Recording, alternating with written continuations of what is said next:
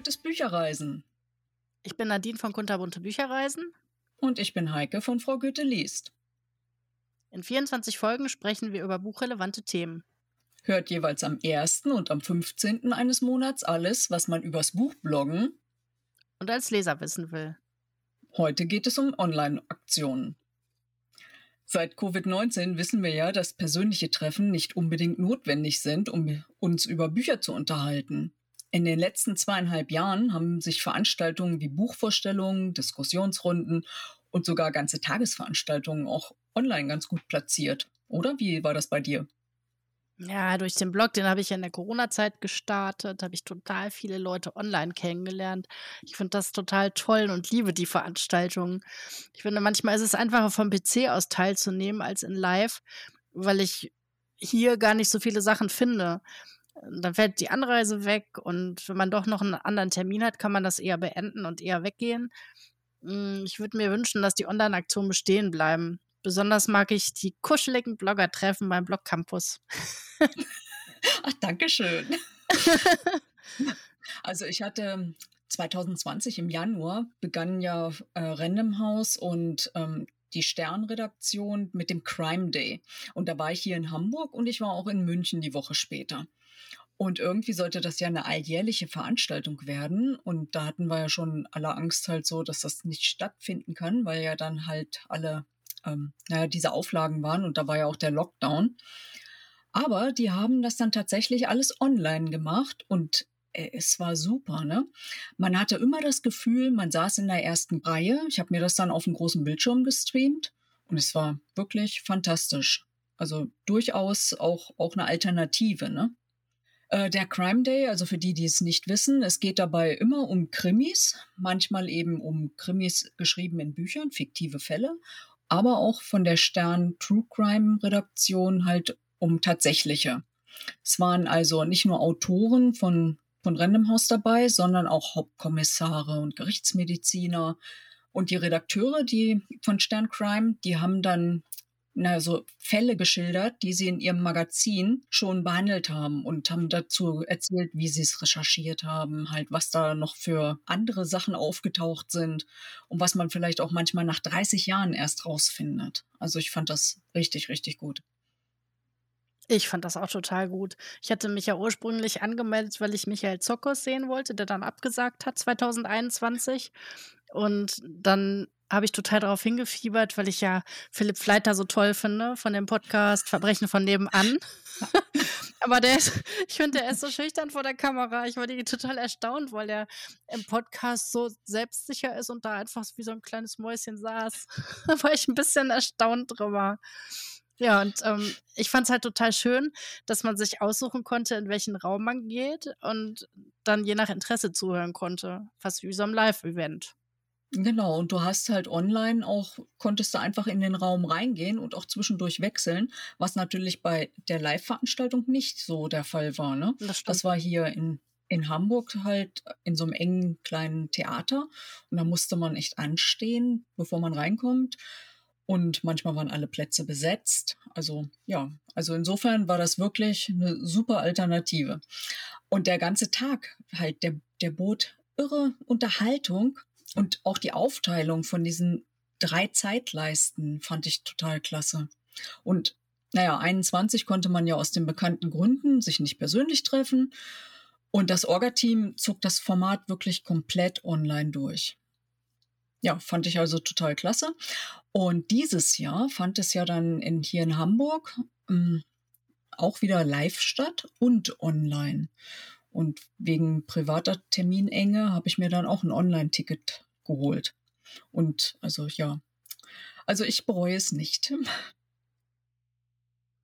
Ach ja, ich wünschte mir, dass ich da auch teilgenommen hätte, aber irgendwas war an dem Tag, da konnte ich, glaube ich, gar nicht. Und ähm, fand den online ganz gut. Ich bin ja immer fürs Zeitsparen, wenn zum Beispiel die Anreise wegfällt oder wenn die Anreise wegfällt. Ich finde, dass die ganzen Veranstaltungen immer so weit weg sind von mir zu Hause und ich würde lieber Live-Events besuchen, aber naja, wenn ich da stundenlang hinfahren muss, macht das auch keinen Sinn für mich. Ja, wobei, also Hamburg ist ja immer eine Reise wert. Ja, das stimmt. Da sind ja auch nette Leute.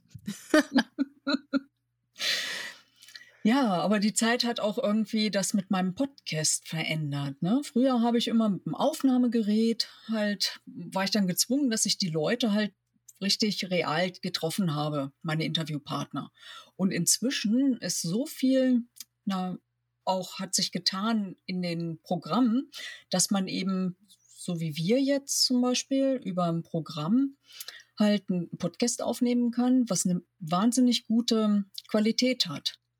Ja, und auf Messen und Veranstaltungen hat man ja sonst immer so eine Geräuschkulisse und das entfällt ja hier. Und wenn man vielleicht dann nicht ganz so gut im Filtern von Nebengeräuschen ist, da hat man hier echt eine, eine Alternative. Ne?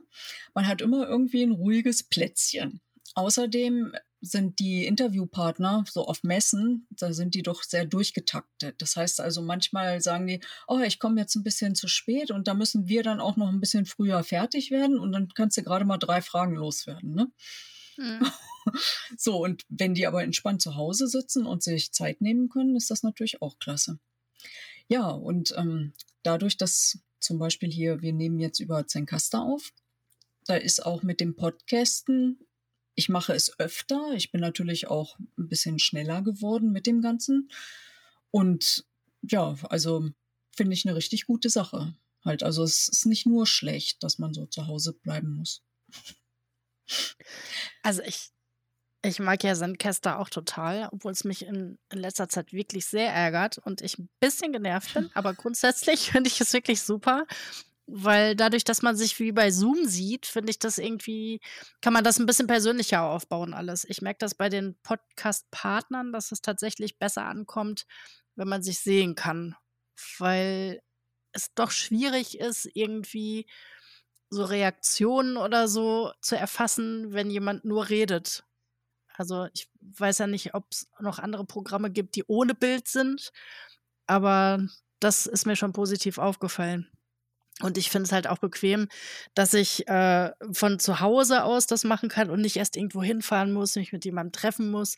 Das ist ja sowieso schon Zeitaufwand und so kann man sich zumindest dann quasi von zu Hause aus hinsetzen und kurz quatschen. Ich hätte sonst gar nicht so viele Leute in meinem Podcast. Also wir könnten uns ja auch gar nicht treffen. Nee, stimmt. Ja, und ich finde es eben, also dieses Nonverbale, was jeder beim Sprechen auch sendet, das ist jetzt hier über den Bildschirm natürlich und der wird aber nicht aufgezeichnet. Insofern kann man auch ungekämmt vor der Kamera sitzen, hm, theoretisch. ja, das sage ich immer meinen Interviewpartnern, dass sie sich nicht schminken müssen.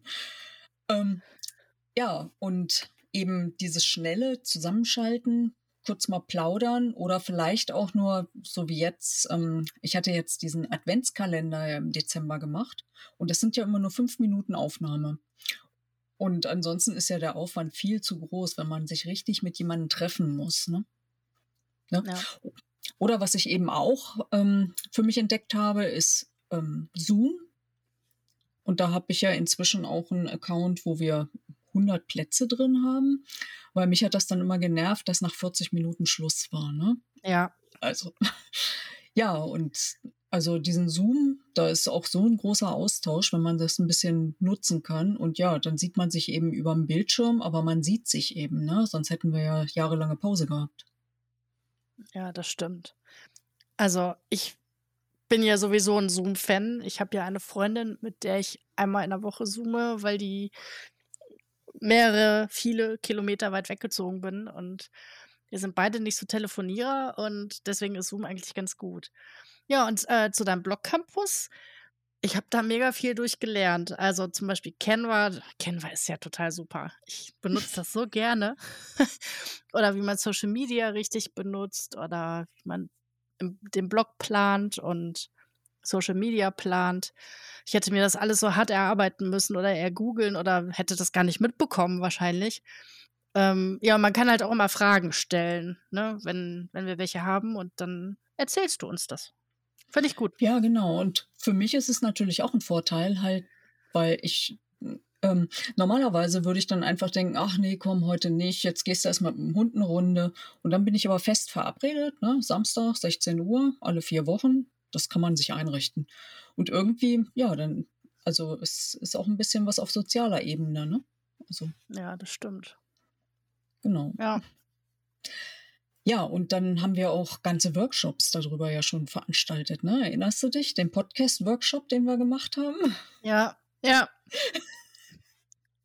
Und ähm, dann hatten wir ja auch äh, so einen Experten eingeladen für SEO, ne? also SEO, ähm, Search Engine Optimization.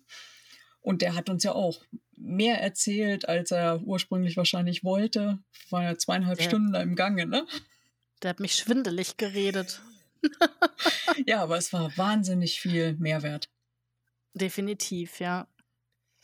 Ich habe ja im letzten Jahr versucht, eine Leserunde zum Buch von Philipp Fleiter zu machen bei Instagram und Facebook. Ähm, eigentlich finde ich das immer ganz gut, weil ähm, man sich austauschen kann über gelesene Bücher oder auch über, wie man Sachen versteht. Jeder versteht ja auch Bücher anders oder Geschriebenes. Ähm, ich weiß nicht, ob ich es falsch angepackt habe, aber irgendwie hast du, glaube ich, mitgeschrieben. Sonst keiner. Ja, dann fehlt die Werbung. Ja, Wobei das, wahrscheinlich. das, das Buch von Philipp, das war so eine große Diskussionspotenzial. Also es war schon das richtige Buch, was du ausgesucht hast. Ich habe es ja damals gehört. Auf dem Hörbuch waren zehn Fälle. Und ihr hattet, glaube ich, 15 ne? im Buch. Ja, Aber ja, trotzdem, genau. ähm, also es war wirklich, zu jedem Fall hätte man richtig viel diskutieren können. Vielleicht nehmen wir es einfach nochmal mit auf. Du hast ja jetzt so eine Discord-Gruppe. Das geht bestimmt Ja, darüber. ja, das denke ich auch. Ich weiß auch nicht, ob ich zu wenig Werbung gemacht habe. Ich dachte, ich hätte genug gemacht, aber vielleicht hat es einfach die falschen Leute erwischt, die damit nichts anfangen können. Ich habe echt gedacht, dass da mehr Diskussionen sind, aber gut, ist halt daneben gegangen. Ne, also zum Beispiel diesen Subabbau, den wir machen, ist ja auch alle vier Wochen so ein Silent Reading. Bei Silent Reading ist ja auch dann immer dieses Vorurteil, "Ja, ich lese doch nicht alleine vor einer Kamera, was soll das denn? Aber irgendwie, es ist schon ein anderes Erlebnis, wenn man gemeinsam einfach mal 50 Minuten liest. Und dann darüber natürlich redet, was man da gelesen hat, ob man das Buch empfiehlt oder ob es langweilig ist, welche Schwachstellen es hat oder warum man es total klasse findet. Ne? Und ähm, wir haben jetzt diesen Superbau jeden zweiten Montag im Monat und dann lesen wir eben 50 Minuten möglichst an einem Altsubbuch, damit hinterher am Jahresende nicht wieder gesagt werden kann, ja, ich hatte überhaupt gar keine Zeit, es war so viel anderes. Wen meinst du denn? Ja, ich weiß auch nicht. ne, und irgendwie in der Gruppe macht es dann doch Spaß und das ist ja nun auch tatsächlich schon, also es kommen eigentlich immer dieselben, ne? Und so ein paar wechseln immer so, kommen dazu, gehen wieder weg. Ja, und ähnlich habe ich auch zum Beispiel den Readathon gemacht. Das waren ja dann angelehnt an die, an das Weltrekord vom, vom Marathon der Frauen, zwei Stunden 14. Da haben wir also 134 Minuten ja, Silent Reading gehabt. Da hat man echt was geschafft, ne? Ah, ich finde ja beides toll. Ich finde ja sowohl unseren Montag und äh, als auch den Readathon, den fand ich ganz toll. Ähm, vor allem, weil man da die gleichen Leute trifft. So manche kenne ich ja nur online. Jetzt habe ich jemanden endlich auch mal in echt kennengelernt, den ich schon ganz lange online kenne. Das ist einfach, ich finde das einfach so schön. Ja, und ich suche selber ja auch immer nach Ideen, selber ein Live-Event aufzustellen. Aber ich will ja immer die ultimative Super-Idee haben, die noch niemand hatte. Und daher ist da noch nichts bei rausgekommen. Naja, aber ich meine, der nächste Welttag des Buches kommt bestimmt. Mhm, Ne? Ja, und ich finde auch bei Online-Veranstaltungen, also man sitzt zwar alleine zu Hause vorm Rechner, ne, aber man hat den Austausch mit anderen und ja, als würde man sich irgendwo mit denen treffen. Erinnerst du dich zum Beispiel auch an unseren virtuellen Kaffeeklatsch mit Anja Marschall? Das Event wäre vermutlich in Präsenz anders ausgefallen, glaube ich. Ah, ich fand das so toll. Ja, ich weiß nicht, ob es anders ausgefallen wäre. Also ich finde schon, dass es war wie live dabei sein, weil Anja wurde ja auch von dir interviewt. Und ähm, ich, da ich die Bücher auch total mochte, damals war es ja, glaube ich, nur ein Buch zu dem Stand, ne, als wir das gemacht haben. Mhm. War das Ähm, erste, genau. Genau. Und ich finde, das, das Highlight war dann der Kaffeeklatsch. Und Ja, dann hat Anja ja allen Teilnehmern, die sich vorab angemeldet haben, so ein Kaffeepröbchen geschickt. Und dann konnte man während des Programms seinen Kaffee trinken. Und das war, das war richtig schön. War eine gute Genau. Idee von dir. Und naja, aus diesen Inhalten, die man dort halt dann so bekommt, da kann man ja auch für sich selber, für den Blog wieder unheimlich viel für Social Media machen. Ne? Wenn du jetzt zum Beispiel irgendwie so einen Ausschnitt vom Interview nimmst du dann als Reel, da hast du dann eine Minute Zeit, dass da irgendwas präsentiert wird. Oder gleich drei Minuten ne, bei TikTok. Oder na, wenn man eine gute Übertragung hat, ähm, bieten ja manche Programme auch in HD-Qualität Bilder. Ne? Und dann spielt eben auch das eigene Equipment ein bisschen eine Rolle. Du immer mit deinem TikTok. Ich bin total allergisch dagegen. ja, aber du hast recht. Man kann für jedes Format was machen. Man muss nur wissen, wie es geht. Ich habe mal einen Ausschnitt aus einem Interview mit Veronika Rouge als TikTok verarbeitet, weil ich diese Aussage so schön fand, die sie da gemacht hat. Sie hat äh, sinngemäß gesagt, dass sie ein Foto von, ah, wie ist denn jetzt die, die Tänzerin Josephine Baker ähm, in ihrem Schreibzimmer hat, ähm, damit sie sich ihr quasi nahe fühlt und über sie schreiben kann. Und das fand ich, sie hat es irgendwie genannt, so als wäre es ihre Freundin oder irgendwie so, dass sie sich so fühlt. Und das fand ich so schön. Ja, das musste ich dann als TikTok verarbeiten. Ich glaube, das Ja. ist auch oft angeklickt worden, aber es hat mir nichts gebracht. Naja, wenn du das jetzt regelmäßig machen würdest, dann würdest du bestimmt halt deinen Stamm aufbauen. Okay. Ne? Und bei Präsentationen zum Beispiel nutze ich jetzt immer häufiger Canva statt PowerPoint. Ne, die Vorlagen sind super und lassen sich dann auch immer so mit diesen Farbgebungen super anpassen. Animationen sind einfacher zu machen, einzufügen, also statt in PowerPoint. Und das reicht meistens ja auch für Vorträge, die ich so halte. Und die Veranstaltungen lassen sich damit übrigens auch ganz, ganz schnell so Logos entwickeln, Bildformate für Social Media. Also ist richtig klasse. Ja, ich habe ja vorhin schon gesagt, dass ich Canva liebe. Ich benutze das täglich tatsächlich. Und mittlerweile mache ich auch außerhalb des Blogs damit Bilder, so für Gutscheine oder irgendwelche Geburtstagskarten oder so. Und ich wollte demnächst mal versuchen, Postkarten damit zu machen und die dann drucken zu lassen. Ach ja, und mein Logo habe ich zum Beispiel auch mit Canva gemacht. Ja, ich auch. Und für jedes Event auch. Ja, genau. Ja, und viele Autoren haben ja zum Beispiel auch ähm, während der Pandemie halt Lesungen online angeboten. Hast du da welche besucht? Ja, eigentlich viel zu wenige. Ich weiß gar nicht so genau warum. Vielleicht passte der Zeitpunkt immer nicht. Aber ich war zum Beispiel bei einer Lesung von Bernardine Evaristo. Die hat ein Interview gegeben und eine Schauspielerin, ich weiß jetzt gar nicht mehr, wer das war, die hat dann aus dem Buch gelesen, dieses Frau, Mädchen, etc. oder wie das heißt. Ähm, das Neueste von ihr auf jeden Fall. Ähm, ich fand das total toll, aber als ich das als Hörbuch angefangen habe, habe ich gedacht, ah, irgendwie ist das ja doch nicht so gut. Vielleicht muss man das lesen. Bei mir ist da immer ein Unterschied zwischen Hören und Lesen irgendwie. Also von den Lesungen habe ich mir ein paar angesehen. Und bei manchen hatte man echt das Gefühl, man sitzt mit der Autorin da direkt im Wohnzimmer. Also es war wirklich eine Nähe entstanden, die Atmosphäre, das war wie bei Freunden. Ne? Oder ähm, naja, dann schafft das natürlich auch, wenn man so ein gutes Erlebnis hat, sch- schafft das ja auch Verbundenheit und irgendwie, ja, dann, dann liest man auch mehr von demjenigen. Also wenn man so eine angenehme Erinnerung hat, ne? Und dann gab Ja. es aber auch Negativbeispiele, wo einfach der Bildschirm so eine Grenze darstellte und dann war es irgendwie, ja, als würde ich mir einen Film angucken. Das war dann auch nicht so toll. Ja, das habe ich auch schon gesehen. Ähm, ich finde, ein wenig vorbereiten oder auch mal testen sollte man vorab schon. Ähm, vor allem, wenn man das in die Öffentlichkeit so bringen möchte. Ähm, es kann ja immer was schief gehen, aber das vorab, das meiste abzufangen, ist gar nicht so schlecht. Ich mache ja auch total viel spontan und vor allem im Podcast auch. Aber einen ungefähren Leitfaden habe ich dann doch. Erinnerst du dich noch an unser erstes Instagram Live mit Katharina Mosel, wo wir geübt weia. haben? Ja, das Üben war toll. Ja, das klappte super. Aber dann, als wir starten wollten, äh, habe ich, glaube ich, deine Hand nur gesehen oder so. Aber das fand ich gar nicht schlimm, weil im Endeffekt war das Gespräch ja total toll, fand ich. Katharina war ja spontan dazugekommen und hat einfach erzählt, was ihr in den Sinn kam. Und das fand ich richtig schön. Und ähm, ich fand das richtig gut gelungen, äh, was wir da gemacht haben. Hast du auch Negativbeispiele?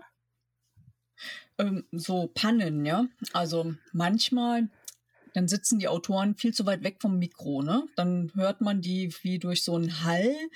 Also wenn denn die Umgebung ruhig ist, wenn die Umgebung dann auch noch laut ist, dann hört man sie gar nicht. Ja, oder ähm, viele mussten erstmal bei den Einstellungen gucken, kann man jetzt, also kann man mich jetzt hören? Kann man mich sehen? Diese Sachen. Oder dann wissen sie nicht, wie man das irgendwie leiser stellt. Dann habe ich sie auf den Ohren halt so und die brüllen mir da so rein.